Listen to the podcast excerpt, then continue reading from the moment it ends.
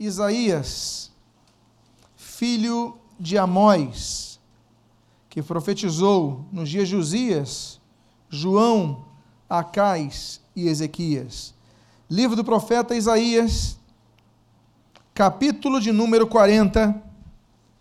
E eu convido a que você possa ler os versículos 28 até o 31. E se você desejar, nós temos aqui na tela o texto registrado. Todos encontraram? Isaías capítulo 40, versículos 28 a 31.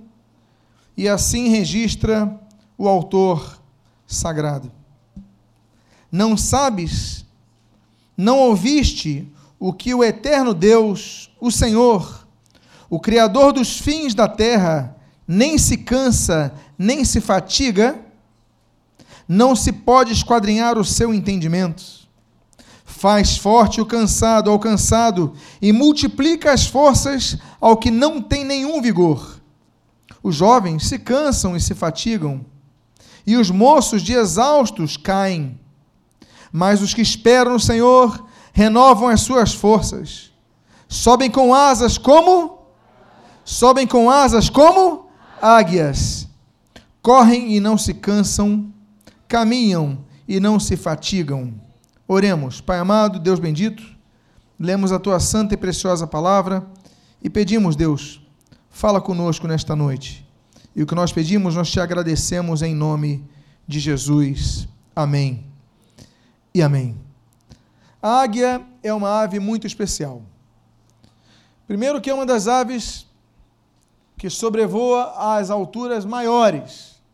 A águia, o côndor, são espécies de aves que sobrevoam a uma altura muito maior que as outras.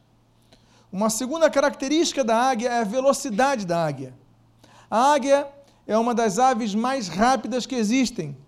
Ela pode atingir incríveis 100 km por hora. Coloque um carro a 100 km por hora, coloque uma águia ao seu lado e você vai ver a velocidade que essa águia consegue alcançar. Uma terceira característica da águia, que é muito interessante, é que é uma das aves que vive mais tempo. As águias, elas podem viver 50 anos de idade. Algumas chegam a 60 anos, mas uma média, que é uma média altíssima em termos de aves, que duram poucos anos, é a águia, 50 anos de idade. Mas a águia tem um problema. E o problema da águia, pode avançar, por favor? Ela enfrenta um problema quando ela chega na metade de sua idade. Quando ela tem cerca de 25 anos de idade, dos 50 anos que ela vive, ela mais ou menos com 25 anos de idade, ela começa a ter um grande problema. E o problema é que ela não consegue voar mais alto como voava e não consegue mais ser mais rápida como era. Aí você fala: o problema, então, consiste no fato de que ela está envelhecendo. É isso? Não, não necessariamente. O problema é que os canos das penas, eles ficaram muito grossos e muito pesados.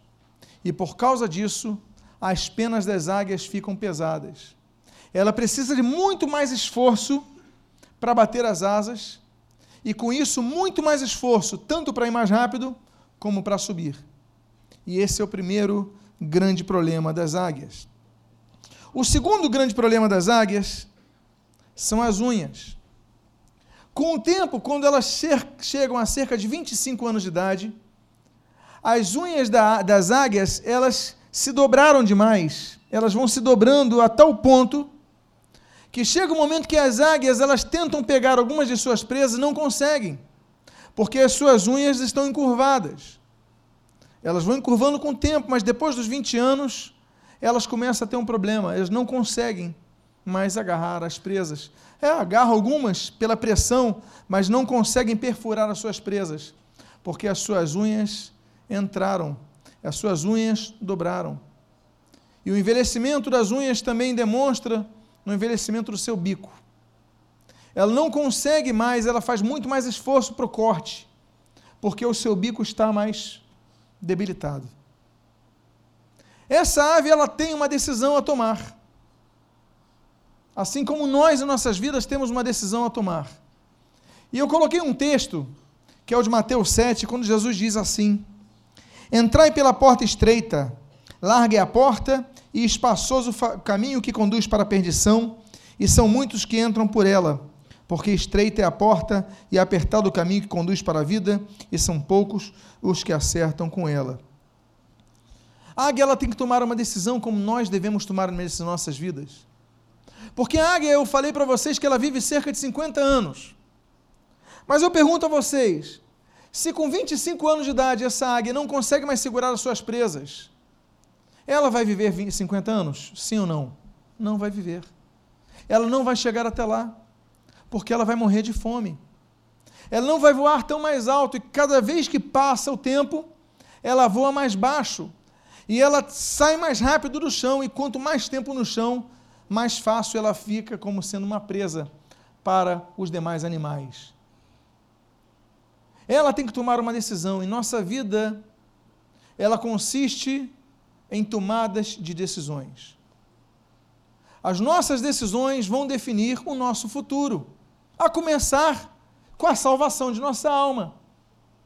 A decisão por seguir a Jesus, no nosso entendimento, a principal decisão da vida é a, é a decisão que nós devemos tomar para saber onde nós vamos passar a eternidade com Deus ou distante de Deus. A decisão de um casamento, você está namorando uma pessoa, qual a tua perspectiva com essa pessoa? Será que você está brincando de namorar? Ou você namora visando um relacionamento de casamento? Então, se você tem uma maturidade para namorar pensando em casamento, você tem visto essa pessoa caminhando ao seu lado servindo a Cristo? Qual é a sua perspectiva de futuro? Qual é a sua perspectiva de servir na casa de Deus? Os nossos futuros são definidos pelas nossas decisões no presente. Uma carreira que você decida estudar, você está na fase de vestibular, qual é a carreira que você vai querer fazer? A que você gosta ou a que pode te dar um futuro melhor? Você vai definir a questão de acordo com a sua maturidade. Se você é uma pessoa mais emocional, se você é uma pessoa mais racional, você vai definir o seu futuro, o seu emprego, os seus relacionamentos. A Bíblia fala sobre amizades. A Bíblia fala sobre sermos companheiros dos que amam o Senhor e que os, os temem.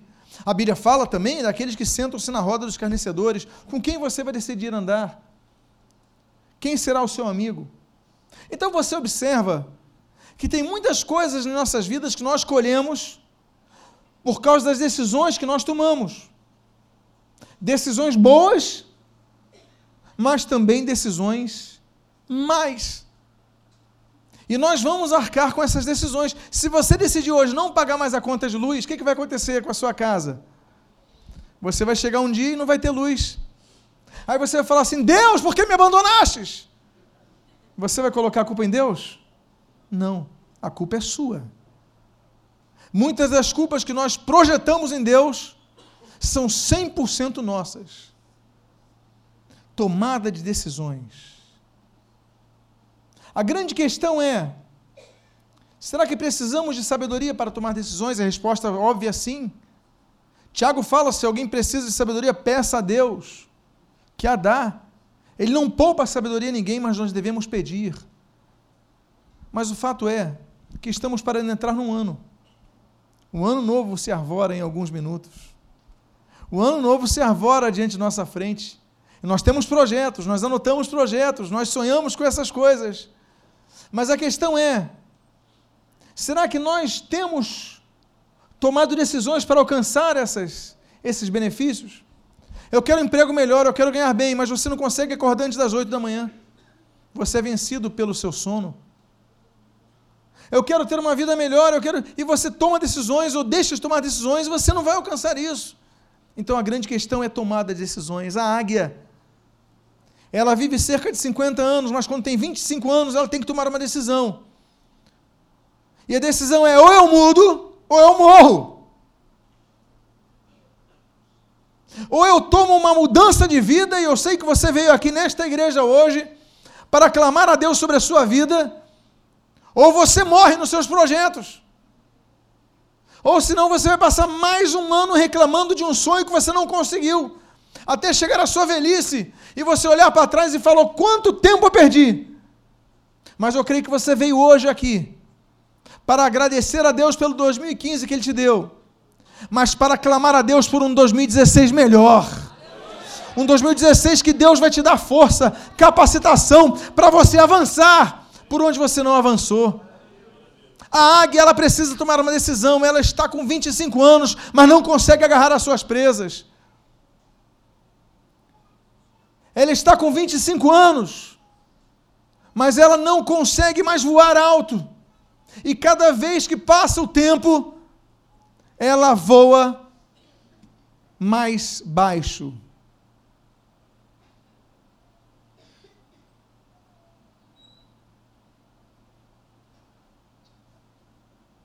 E eu faço uma pergunta a vocês: Você quer morrer mais cedo?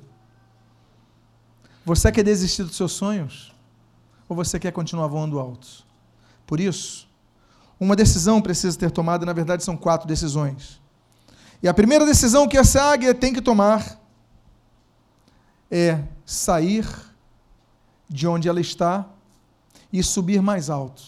O que, que a águia faz quando chega nessa idade? Quando ela vê que não tem mais forças para agarrar as suas presas, quando ela vê que não tem mais forças para voar tão alto, ela faz o maior esforço que fez até então para preparar o ninho no local mais alto. Ela quer se isolar, ela vai se isolar para morar bem distante de todos os outros. O Senhor Jesus, em muitos momentos de sua vida, ele teve que entrar num barco e sair no meio da multidão para orar. Teve uma vez no Getsemane que Jesus fala para os discípulos esperarem um pouquinho, que ele ia orar junto ao Pai. Há momentos que muitas vezes o tumulto nos atrapalha.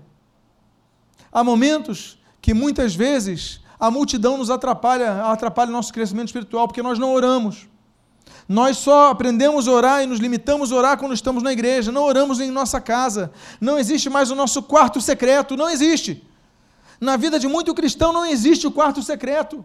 Você não ora sozinho. Você só lê a Bíblia quando está no culto. Por quê? Porque se o coletivo é importante, é necessário, mas muitas vezes ele se torna um substituto daquilo que é insubstituível o seu relacionamento pessoal com Deus, a sua oração individual com Deus, a sua leitura direta com Deus, o seu quarto secreto. É ali que você tem que orar é ali que você tem que buscar a águia, ela vai se isolar um pouco.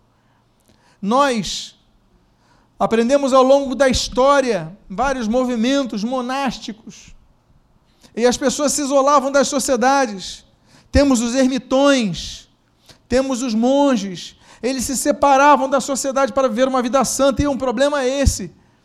Você pode estar sozinho, que você não, não tem garantia de vida santa, porque a concupiscência, a natureza carnal continua você estando sozinho ou não. Jesus ele fala: Não peço que os tires do mundo, mas livres do mal. Não é para estarmos longe do mundo, é para estarmos sendo sal na terra e luz no mundo. A nossa função é estar no meio da sociedade, para brilhar a luz de Cristo na sociedade. A nossa função é essa: é evangelizar, é brilhar, é ser diferente nessa sociedade, não sermos iguais. Mas há momentos que Deus espera de nós, que nós peguemos o barquinho e deixemos os discípulos, e deixemos os amigos, e deixemos as multidões, e venhamos a estar sozinhos com Deus. Uma primeira coisa que eu quero aprender com as águias nesse ano, eu quero incentivar a você a aprender com as águias nesse ano, eu quero incentivar a nós aprender, a que nós aprendamos com as águias nesse, nesse ano, é que para nós renovarmos as nossas forças, nós possamos voar alto e criar ninhos distante da multidão. Devemos ter um momento de retiro a sós com Deus. Que você possa separar momentos de oração com Deus. Que você possa fazer como o Daniel, durante três vezes ao dia ele orava no seu quarto. As pessoas viam ele de longe, mas ele estava ali orando. Que você possa orar e ainda que ninguém te veja orando, mas que você possa ter um relacionamento pessoal com Deus, porque às vezes a coletividade nos atrapalha no sentido de que nos acomoda. Diga para a pessoa que está do seu lado: tenha momentos individuais com Deus nesse 2016.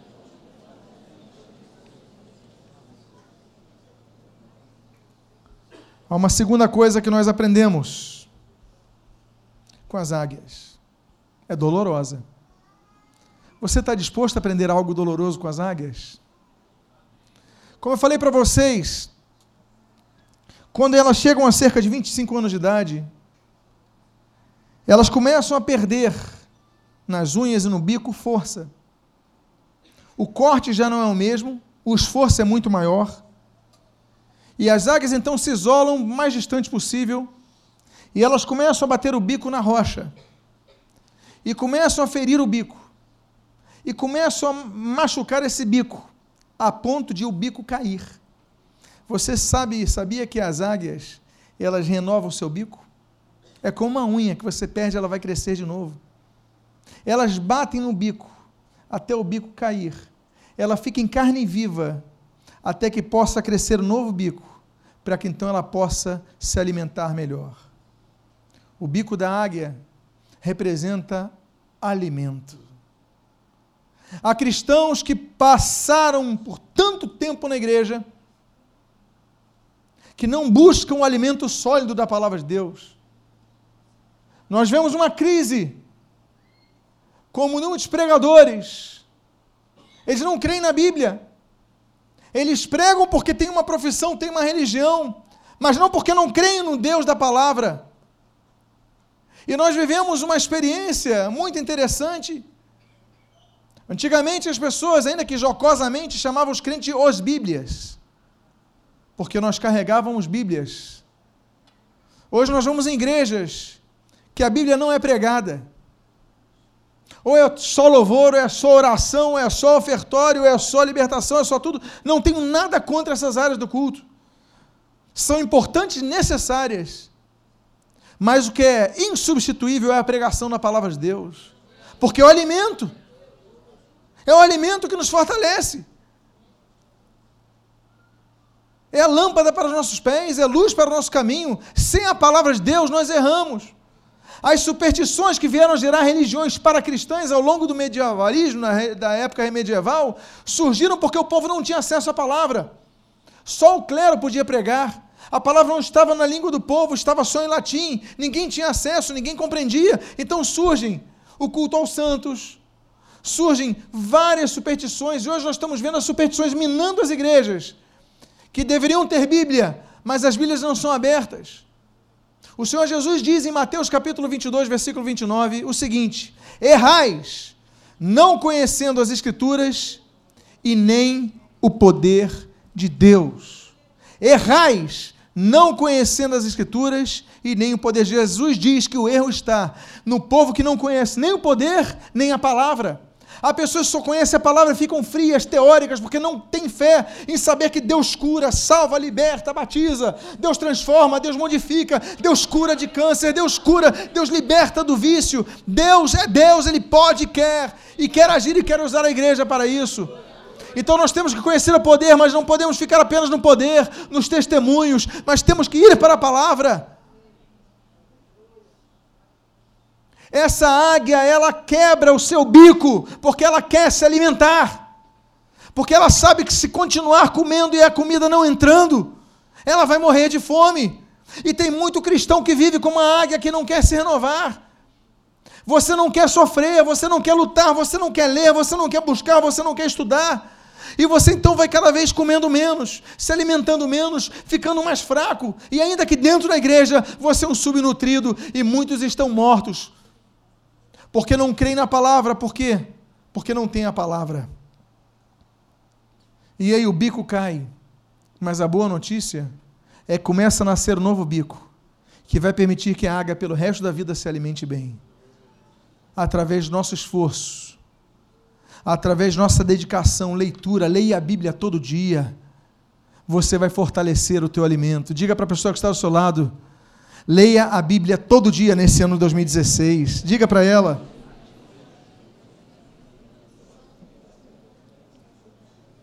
Há um terceiro problema. O sofrimento da águia não cessa. A águia está sozinha. A águia está isolada. E a águia então fez o seu bico cair para crescer o novo. Temos um problema. Vocês lembram que ela come com bico, mas como é que ela agarra a sua presa? Com as suas garras, suas unhas. Só que as unhas da águia elas se encurvaram. Ela não consegue mais perfurar as suas presas como perfurava.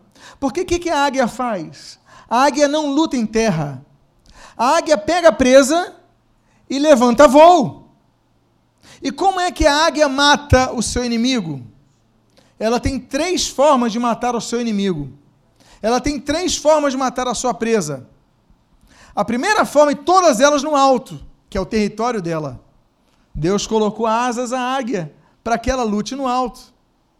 A primeira forma que a águia tem de matar o seu inimigo é através do sufocar. Ela aperta com tanta força a sua presa que ela vai sufocando a sua presa e muitas vezes, quando ela chega no ninho, a presa já está estrangulada e morta. Há uma segunda forma dela matar a sua presa. A segunda forma não é através de você apertá-la, mas é através de você soltá-la. Você chega lá no alto e você solta a sua presa e ela cai e morre, e depois ela vem e pega só o corpo daquela presa. E a terceira forma é a forma de que nenhuma presa, quase nenhuma aguenta ela não consegue sufocar a presa, ela tem receio de deixar a presa cair e outros pegarem, então ela sobe o mais alto possível. E a pressão atmosférica e o ar rarefeito fazem com que a presa comece a aspirar mais, não tenha ar suficiente e morra por falta de ar. A águia é um animal muito inteligente.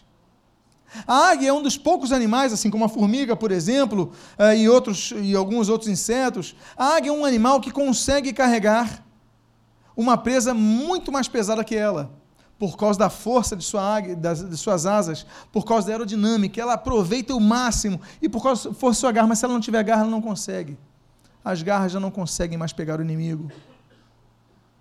Nós temos três grandes inimigos em nossa vida. A Bíblia diz no livro de João, na carta de João, que nós temos o diabo, nós temos a carne, nós mesmos, e nós temos o mundo, a sociedade que nos rodeia. São os nossos três grandes inimigos. E você já teve força para lutar contra esses inimigos. Você já teve ânimo para lutar contra esses inimigos. Mas passou o tempo e você se sente mais fraco. Você não consegue mais agarrar aquele inimigo como você agarrava. Você não consegue mais lutar contra o inimigo como você lutava. Você desanimou na sua fé. Você ficou fraco. Você está cansado. Quando você vai ver, você não consegue nem levantar a sua presa. Porque afinal de contas as suas unhas estão encurvadas. E o que, que você vai fazer? Vai aceitar isso para a sua vida? Você que um ano de 2016, como foi 2015, que você perdeu muitas coisas nas suas mãos, a oportunidade veio e você perdeu, você não abraçou aquilo com fé. Deus colocou oportunidades que você tinha que agarrar e você não agarrou. Por quê? Porque a águia está cansada. Essa águia não tem força, por mais que sejam os músculos fortes, mas as suas unhas estão para dentro e você não consegue mais. O que, que você quer da sua vida? Eu quero dizer que nós temos que lutar contra o inimigo de três formas, como a águia se, luta contra os seus inimigos? A primeira forma de lutar contra o inimigo é você confrontando o inimigo, sufocando o inimigo. O inimigo quer te sufocar. O inimigo quer te, te, te colocar de uma forma e você tem que enfrentar o inimigo. Tem que pegar a sua garra e enforcar o inimigo. Você tem que resistir ao diabo para ele fugir de você. Você tem que mostrar força. E nossa força não é nossa coragem. A nossa força não é nosso histórico. A nossa força não é o nosso currículo. A nossa força vem do Senhor.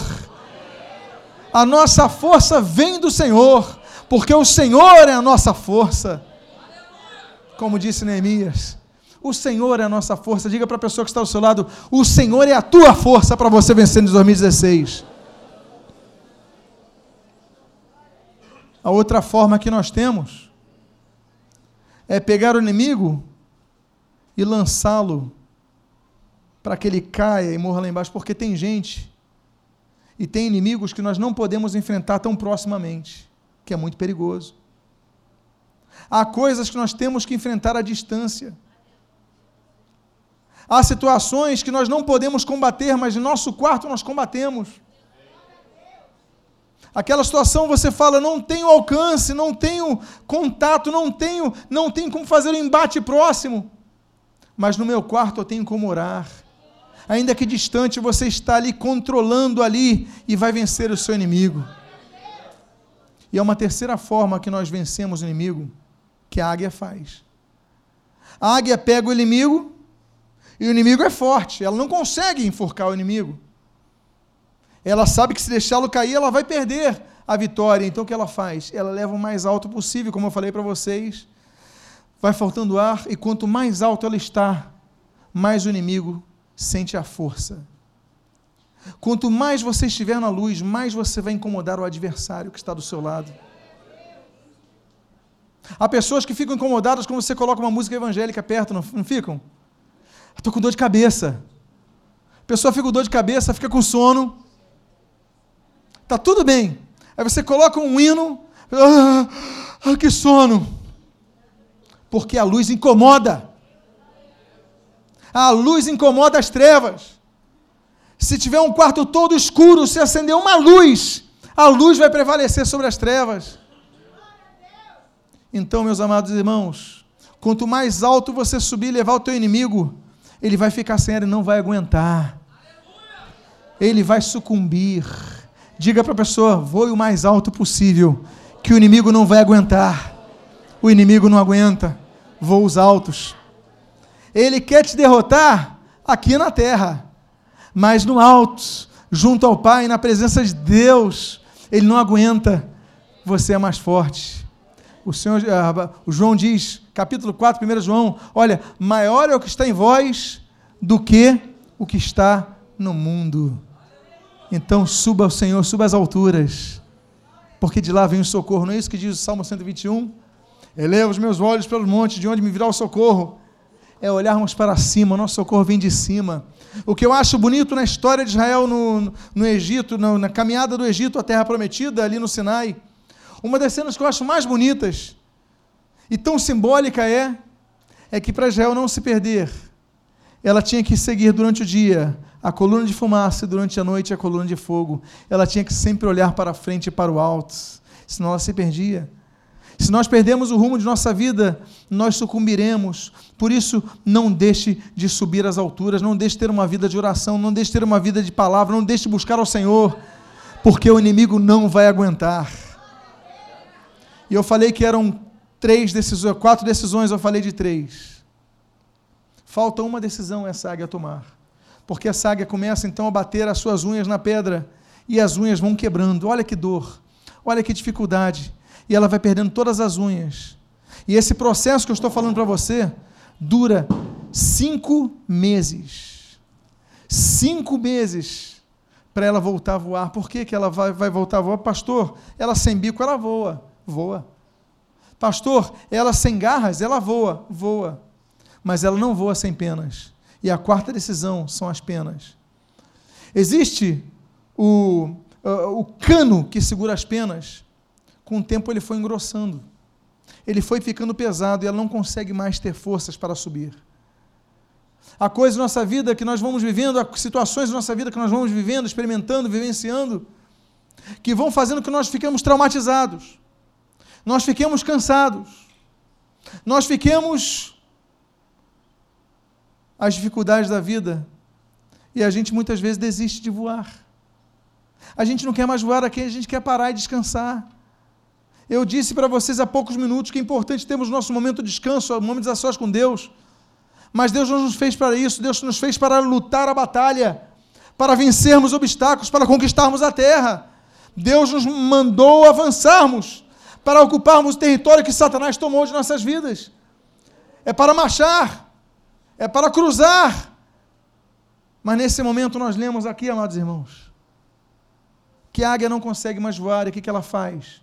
As suas unhas estão crescendo, os seus bicos estão crescendo, e esse último processo doloroso da águia Ela tem 25 anos de idade, ela quer viver até os 50, mas ela só vai conseguir viver até os 50 se ela tiver novas penas. E ela começa então a arrancar pena por pena. E uma imagem que talvez vocês já tenham visto em algum lugar: as aves todas depenadas. É como aquela águia fica na solidão do seu ninho alto. Ela perde as penas, ela perde a beleza, ela perde a força por um tempo. Há momentos que nós precisamos mudar a roupagem. Há momentos que nós precisamos mudar a nossa força, porque nós não temos mais força, temos que buscar no Senhor renovação de nossas forças. Nós temos que buscar ao Senhor libertação daquilo que nos acorrenta, aquilo que nos pesa, porque nós não estamos mais conseguindo voar, nós não estamos mais conseguindo voar alto, nós vamos cada vez mais baixo, e Deus espera de nós que nós continuemos a voar voos altos. Nós estamos adentrando um novo ano. O meu desejo para a sua vida é que você voe mais alto do que você voou até agora. E se você está voando baixo, perto da garra dos, dos adversários, porque os inimigos estão, o leão está ao nosso derretor para nos devorar, e ele devora a águia, sim, devora e mata. Mas nosso objetivo é trocar as penas, é colocar novas penas, porque porque nós temos 25 anos, vamos ver 50, é isso? Vamos, estamos na metade da vida, queremos ver mais, então não aceite viver a sua vida uma vida mesquinha, espiritual mesquinha, mas busque viver uma vida renovada no Senhor, trocando as penas, trocando as suas asas, porque depois de cinco meses, depois de cinco meses, essa águia está com bico novo, com garras novas, e com penas novas. E ela faz o que se chama de o voo da renovação. É um voo longo, mas é o voo mais prazeroso que uma águia teve. Ela já não tem o medo do primeiro voo, quando a sua mãe e o seu pai empurraram do ninho e ela teve que aprender a voar às custas. Ela já não tem esse pavor. Mas ela tem uma grande alegria com a experiência que tem, com a vida que tem, ela pode sofrer de uma vida abundante daqui para frente. Você tem experiências em sua vida que talvez possam estar fazendo com que suas penas estejam pesadas. Você desistiu, você desanimou, você está cansado. Mas Deus quer renovar a sua vida nessa noite. Eu tenho certeza que você veio aqui para aclamar a Deus um ano melhor, um ano abençoado, um ano feliz. Eu tenho certeza disso. Esse é o meu propósito, eu sei e imagino que seja o seu propósito. Mas tem coisas que nós precisamos fazer. E nesse momento eu quero dizer uma coisa para vocês. Aquele versículo que nós lemos, eu vou ler de novo essa parte aqui, que está em amarelo. E diz assim: Mas os que esperam no Senhor, mas os que o quê? Esperam esperam no Senhor, renovam as suas forças, sobem com asas como águias. Diga à pessoa que está do seu lado: o Senhor vai renovar suas forças e você vai subir com asas novas, como uma águia renovada. Quem aqui vai ser uma águia renovada em 2016? Quantos aqui querem levantar voos maiores? Olha, não aceite a mediocridade na sua vida. Não aceite não agarrar conquistas. Você tem muito. Pastor, eu já tenho 50 anos. Eu nunca fiz uma faculdade. Eu estou velho para isso. Não está, não. Vai fazer a faculdade esse ano. Pastor, eu não tirei minha carteira de motorista. Vai tirar esse ano. Mas, pastor, eu tenho 50 anos. Você está um garoto. Vai tirar esse ano. E ainda vai buzinar quando chegar na igreja para olhar, para ouvir. Você tem Deus do seu lado. Você tem sonhos, você tem metas. Mas é hora de você se renovar. Você está aqui porque você veio à casa do Senhor clamar a Deus pela bênção. Amados irmãos, eu quero fazer uma oração nesse momento. Eu quero convidar a você a ficar de pé. Nós vamos fazer outra oração daqui a pouco, cruzando o ano. Mas agora eu quero fazer uma oração da mensagem. Se puder, fique de pé nesse momento. Eu convido aqui você ao ficar de pé, feche os seus olhos.